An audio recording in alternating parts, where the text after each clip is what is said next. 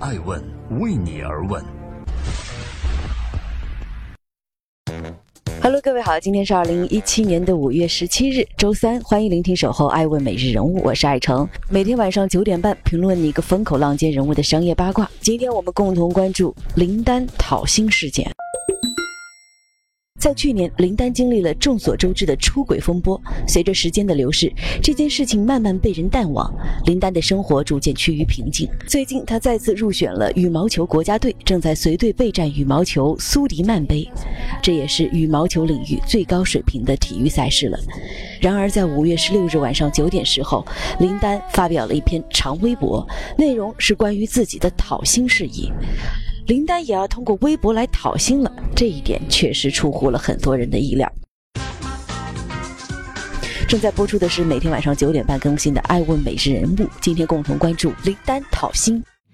在林丹的微博声明中，他这样写道：“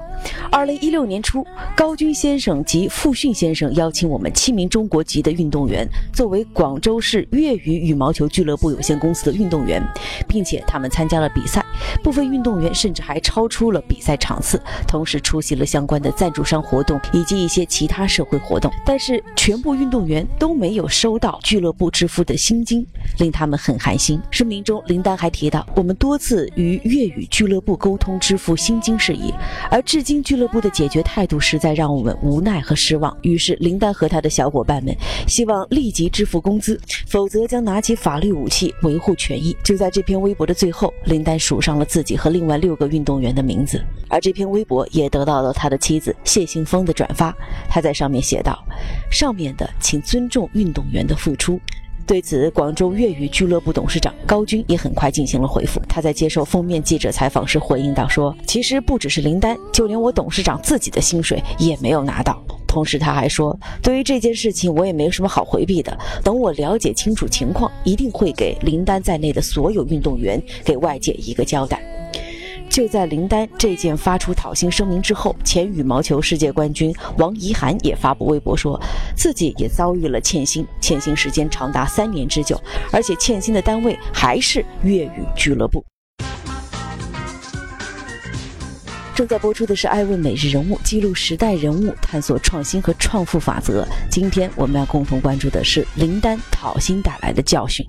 林丹为什么会选择这样的方式去要讨自己的薪水呢？主要原因是在这个自媒体的时代，一个名人在自己微博上发声，随着这种声音不断的被网友和其他媒体扩大转发，能够形成一种舆论潮，在客观上的确有助于事情的解决。另外，名人通过微博来讨薪，真的有成功的案例。比如说柯洁，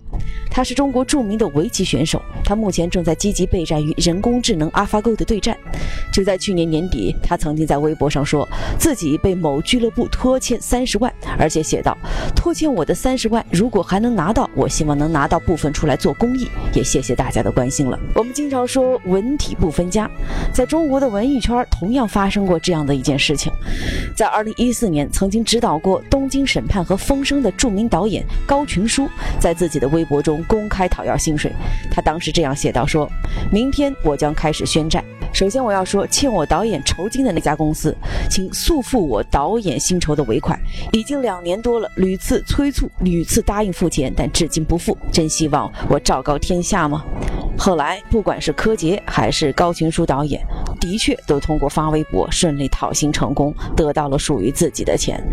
社交媒体拥有扩散性，通过这些案例，我们可以看出它的强大威力。这样看来，林丹选择微博讨薪这条路，也是一条成功率极高的道路。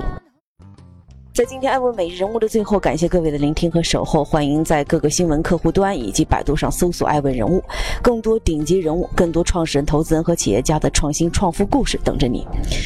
对于林丹，我想说，在这里，艾问特别希望林丹和他的队友能够通过这次讨薪行动拿回自己应得的那部分。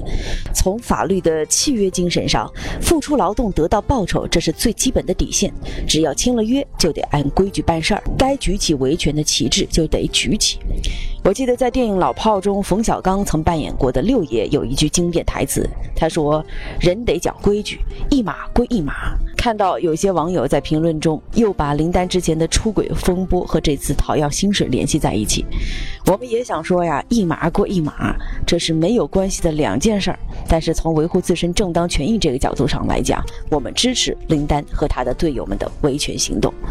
感谢聆听守候，我是爱成爱问人物的创始人爱问，为你而问，让内容有态度，让数据有伦理，让技术有温度。每天晚上九点半，我们不见不散。